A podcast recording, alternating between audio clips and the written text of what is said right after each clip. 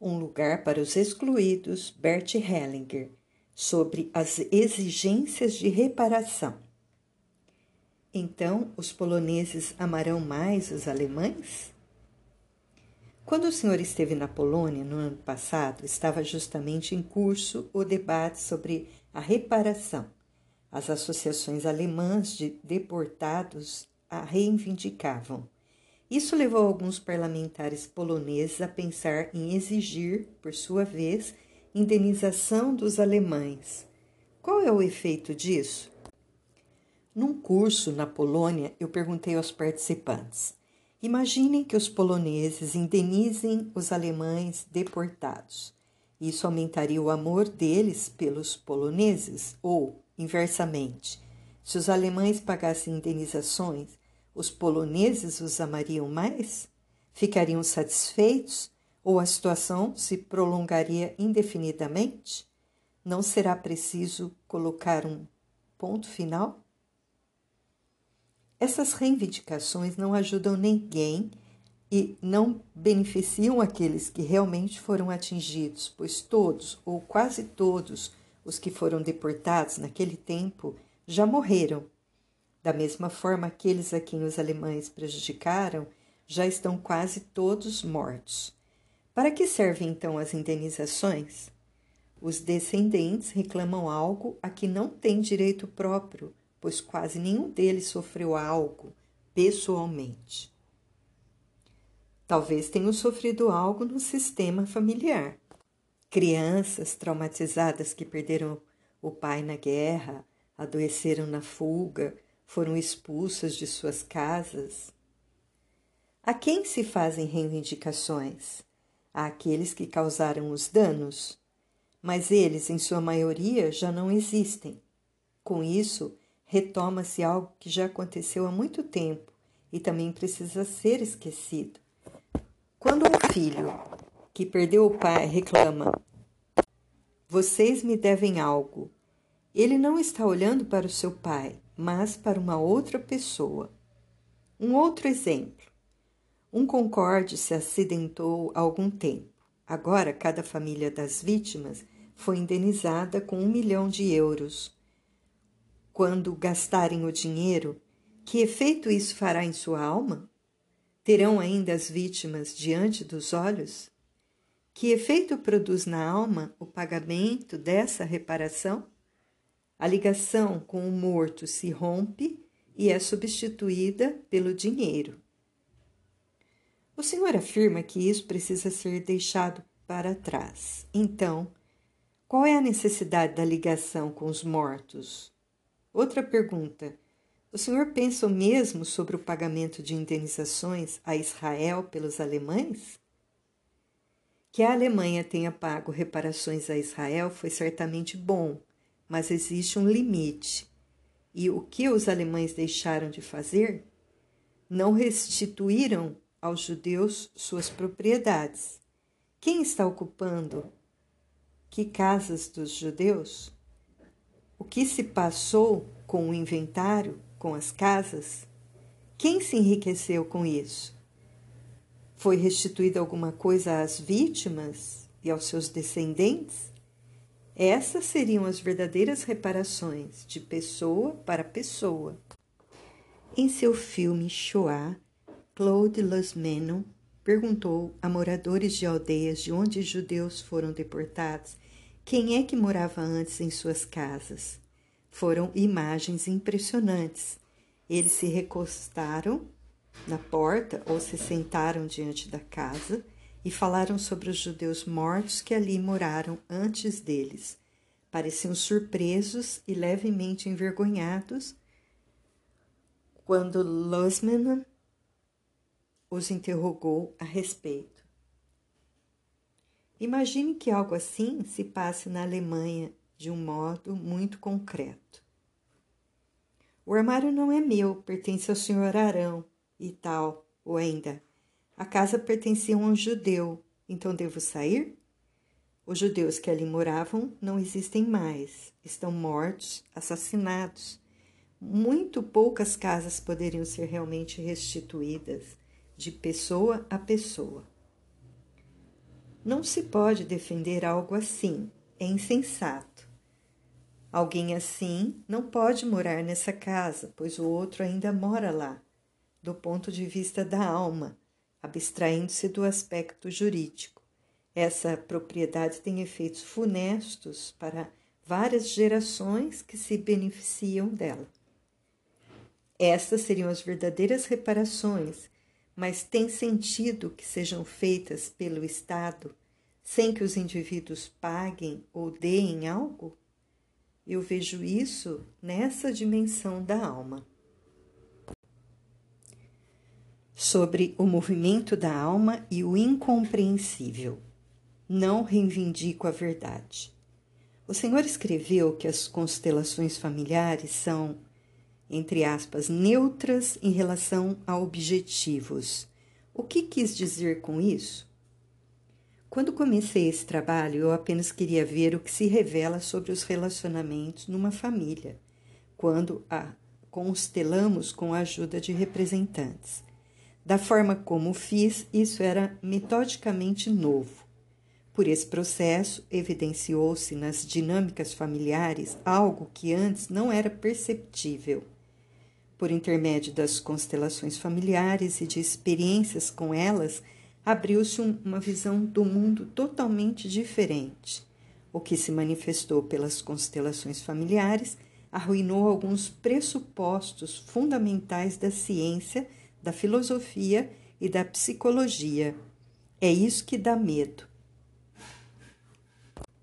Também Freud provocou um pânico profundo na sociedade burguesa, uma imagem do ser humano que não controla a si mesmo que reprime os próprios instintos, mas é dirigido por eles, era uma afronta para o pensamento em voga no início do século XX. O Senhor afronta as pessoas que se pre pretendem autônomas e livres quando diz que todos somos vinculados e estamos enredados. Eu apenas procuro saber o que ajuda, o que ajuda os pais, o que ajuda as crianças, o que ajuda a paz. Se, comparar, se comparamos entre Sigmund Freud e Carl, Carl Gustav Jung, com seus diferentes métodos de investigação, o inconsciente, onde o senhor se posiciona? Em Freud, trata-se de abrir espaço ao conflito proveniente do instinto sexual. À medida que são reconhecidos, os instintos deixam de ser ameaçadores. Ao mesmo tempo, Freud transpõe, em muitos pontos, os limites da moral dominante. O que era interdito nas famílias passa a ser encarado sob uma, sob uma nova luz. Sua contribuição ao nível do indivíduo leva além das fronteiras da consciência. Isto causou uma enorme liberação e afrouxou a moral estrita. Até mesmo as pessoas que não se analisam ganham um espaço de maior liberdade. Foi uma incrível realização pioneira. Além disso, Freud teve uma certa intuição dos envolvimentos sistêmicos. Qual foi a novidade que o senhor acrescentou? Já era sabido que os representantes de membros das famílias nas constelações sentem-se como as pessoas que representam.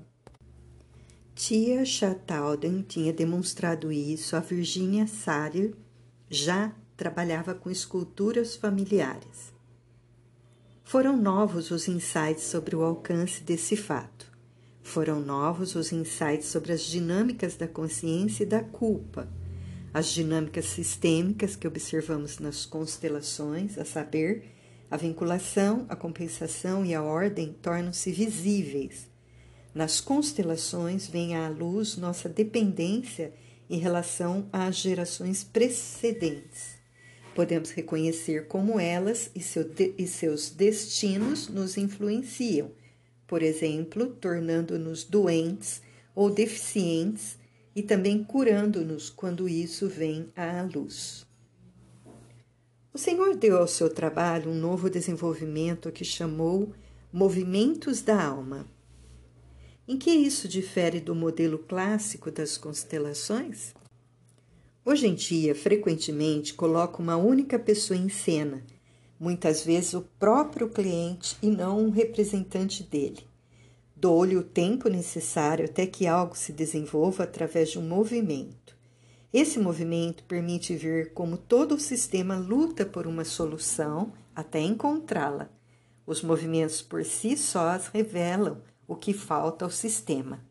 Evidenciou-se para mim que o campo familiar já está presente nessa única pessoa, sem necessidade de colocar representantes dos outros familiares.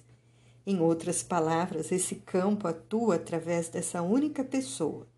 Por exemplo, quando um representante olha para o chão, vejo que falta ali um morto. Então faço com que alguém se deite no chão diante daquela pessoa.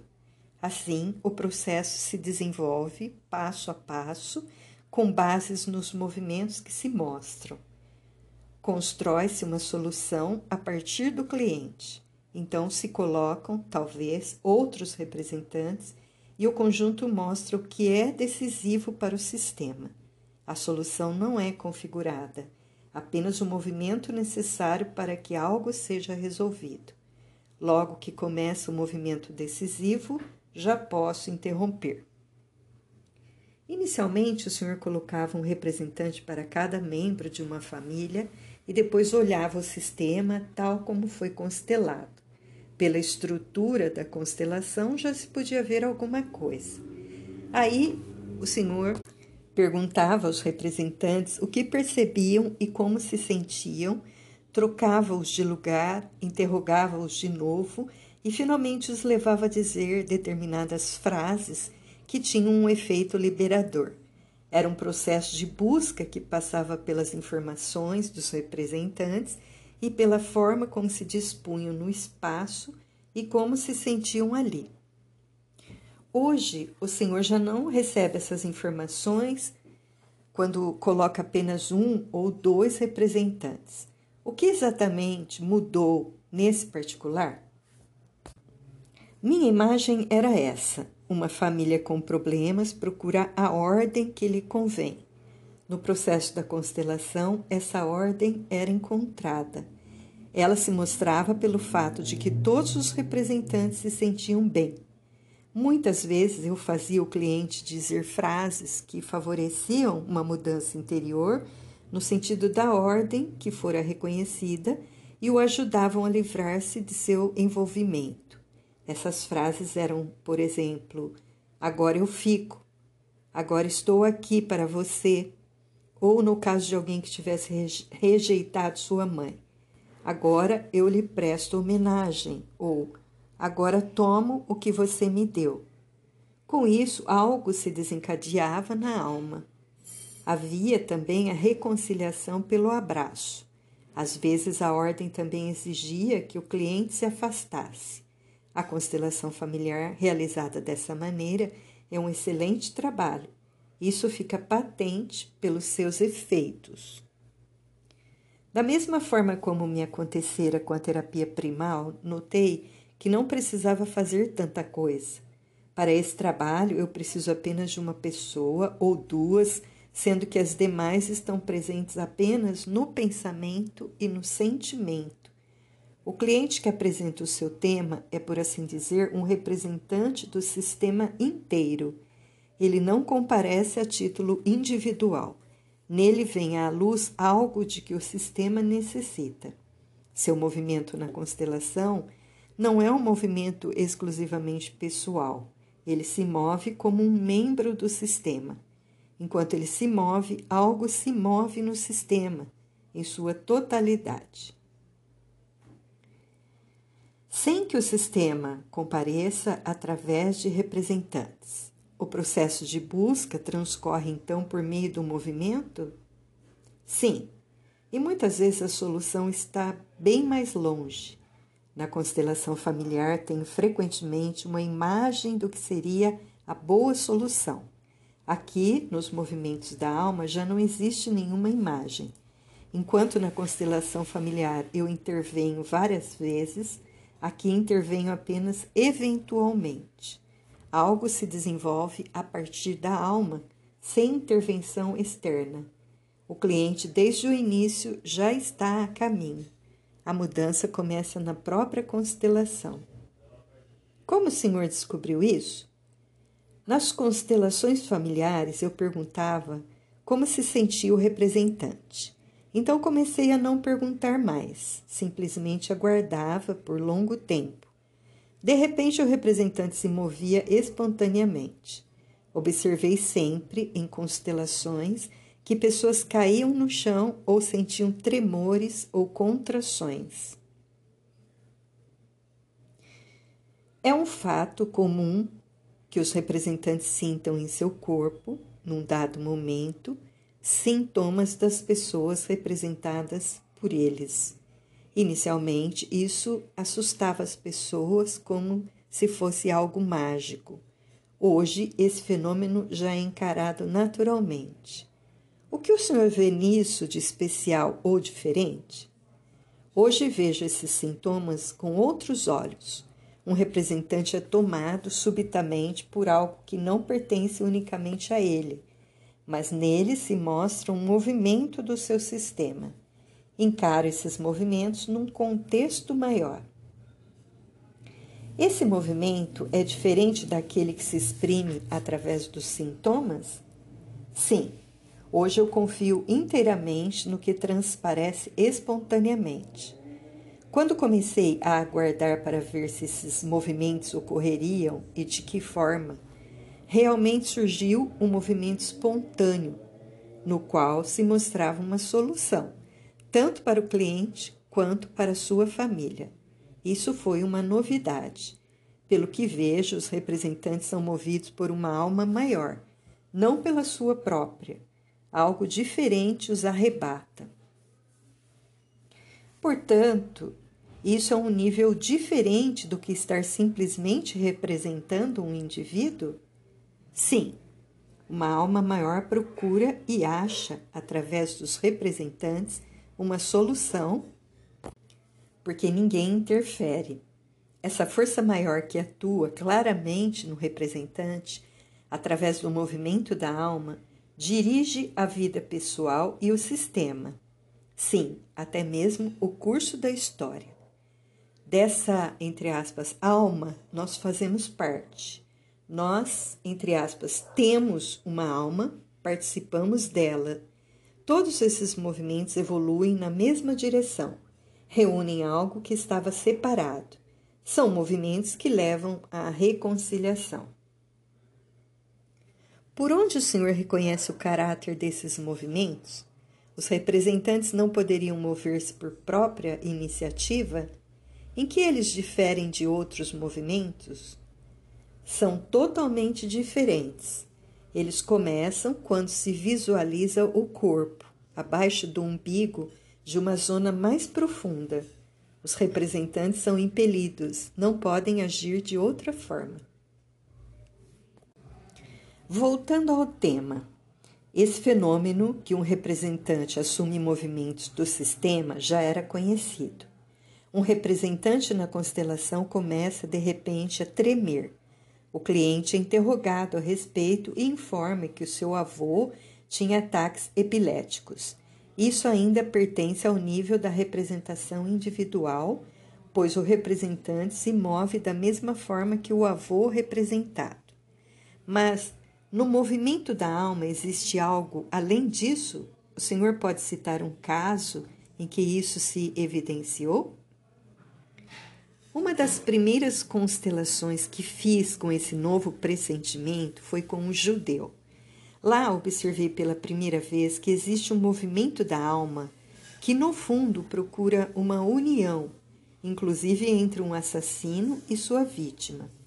Então, pela primeira vez, ficou evidente para mim que posso confiar nesses movimentos e que neles acontece algo totalmente oposto a nossas habituais ideias morais. Ficou também evidente que todos, perpetradores e vítimas, sentiram-se guiados por um outro poder ao qual estão igualmente entregues. Desde então prossegui nesse caminho e confiei totalmente nesses movimentos. Existe algum exemplo disso em seu trabalho com constelações políticas? Há algumas semanas estive na Nicarágua. Lá reinou por muito tempo o ditador Somoza, que saqueou o país. Sandino, seu adversário, foi assassinado por Somoza. Também Somoza foi mais tarde assassinado no exílio. Os sandinistas se apresentaram como seguidores de Sandino e começaram uma guerra civil contra Somoza e seus adeptos. Expulsaram cerca de um terço da população, principalmente os índios. Os sandinistas perderam no final, como aconteceram antes com Somoza. Tiveram poder nas mãos, mas logo perderam o apoio da população. Agora tudo isso passou. Somoza e o regime sandinista. Agora existe um governo democraticamente eleito e uma grande necessidade de achar uma resposta para essa pergunta. Como podemos reconciliar-nos depois dessa terrível guerra civil? Muitos dos antigos combatentes ainda estão lá e também, é claro, seus descendentes. Ao meu curso compareceram o chefe da polícia de Manágua e alguns comandantes militares. A filha da primeira presidente também compareceu, portanto, pessoas de comando. A chefe da polícia estivera no serviço secreto dos sandinistas, portanto, ambas as facções do passado estavam representadas. Fiz uma constelação onde coloquei um homem para representar Somoza e outro para representar Sandino. Eles cerraram os punhos e se aproximaram lentamente em atitude agressiva. Então coloquei deitados no chão entre ambos três representantes das vítimas da guerra civil. Com isso, eles subitamente voltaram à razão. O representante de Somoza olhou para as vítimas e o mesmo fez o representante de Sandino. Então Somoza se abaixou até o chão, arrastou-se em torno dos mortos e se deitou transversalmente a eles. Também Sandino caiu no chão, arrastou-se lentamente até junto de Somoza e se deitou ao lado dele, como se quisesse jazer no mesmo túmulo. Tudo isso aconteceu sem interferência externa. Quem eram os representantes? Dois espanhóis. Então coloquei uma mulher como representante da Nicarágua.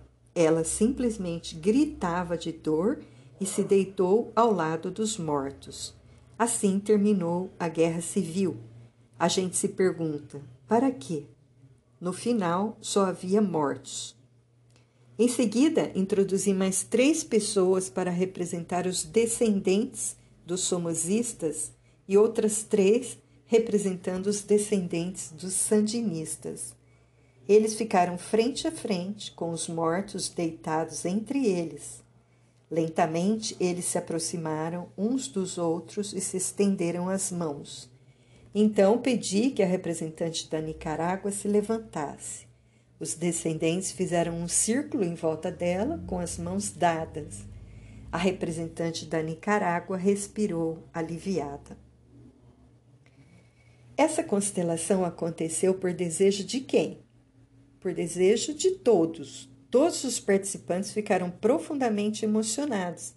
É assim que entendo um trabalho pela paz. Ele mostrou de novo uma coisa importante. Os dois partidos apenas causaram desgraças. Eles sentiram isso e se deitaram junto dos mortos. Agora, os sobreviventes, os descendentes, devem deixar isso para trás, sem recriminações contra o outro partido, sem recriminações mútuas. Esta é a solução. Que recomecem do início e esqueçam o passado.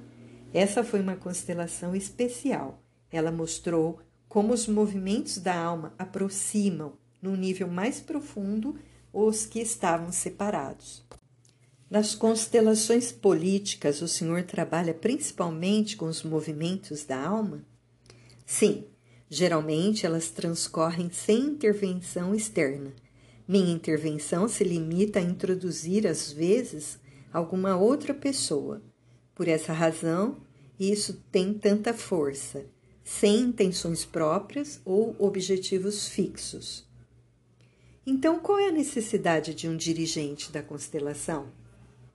É ele que coloca a constelação em movimento, que decide quem deve ser colocado nela, por exemplo, representantes de Somoza e Sandino, no exemplo que mencionei. Seja, sei qual deve ser o próximo passo quando coloco as vítimas deitadas no chão ou quando introduzo a Nicarágua. Com minha intervenção, coloco a constelação em movimento. Sem um dirigente, isso não funciona, mas a partir daí entrego tudo aos movimentos dos representantes. Pelas constelações familiares, sabemos que os representantes precisam de algum tempo até que deixem de interpretar e se entreguem à sua percepção, até que não se perguntem mais o que devo pensar e fazer agora para que fique certo? Mas se entreguem apenas às suas percepções. Quem dirige uma constelação sabe distinguir entre percepção e interpretação, mesmo porque os representantes falam. Já com os movimentos da alma, trabalha-se num nível totalmente não verbal. Como podemos perceber se o que ocorre é realmente o movimento da alma?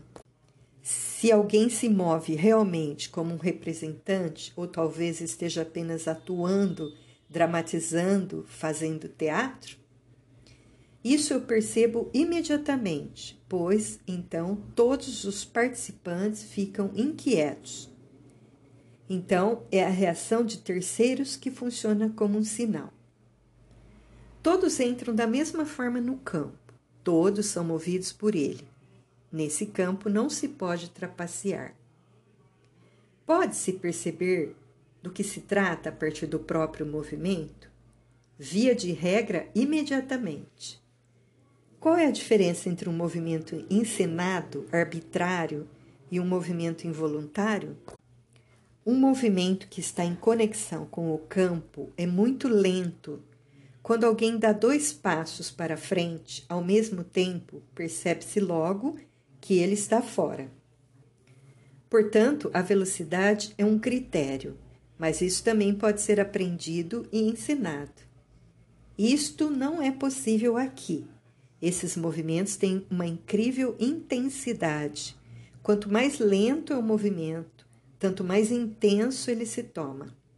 A ânsia de interferir, de levar um movimento a termo, é fortemente percebida, tanto pelos representantes quanto pelo dirigente. Um dirigente precisa ter a capacidade de suportar essa lentidão e ele não consegue isso quando tem uma intenção. O que o Senhor quer dizer com isso? Se ele faz uma constelação, por que deveria fazê-la se não tivesse uma intenção?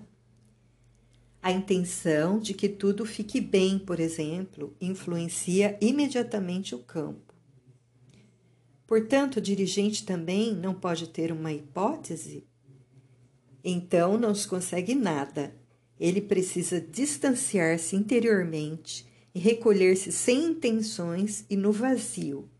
Esses são movimentos profundos, quase espirituais, são processos que possuem em si algo de sagrado. Somente quem realmente adota essa atitude pode acompanhar os movimentos e, quando necessário, intervir para ajudar. Mas o senhor diz que o dirigente permanece totalmente fora. Ele entra na medida em que não entra.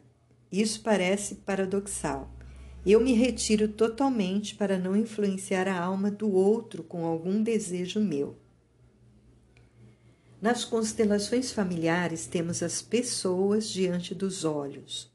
Nos movimentos da alma, olho para o destino ao qual estão entregues os membros de um sistema. Então percebo, por exemplo, num determinado momento, que preciso introduzir a mãe. Isso eu não conseguiria se ficasse como um simples observador. Como entro em sintonia, ouço a mãe, por assim dizer, ou ouço chorar o filho. Estou intensamente presente sem que eu entre ali.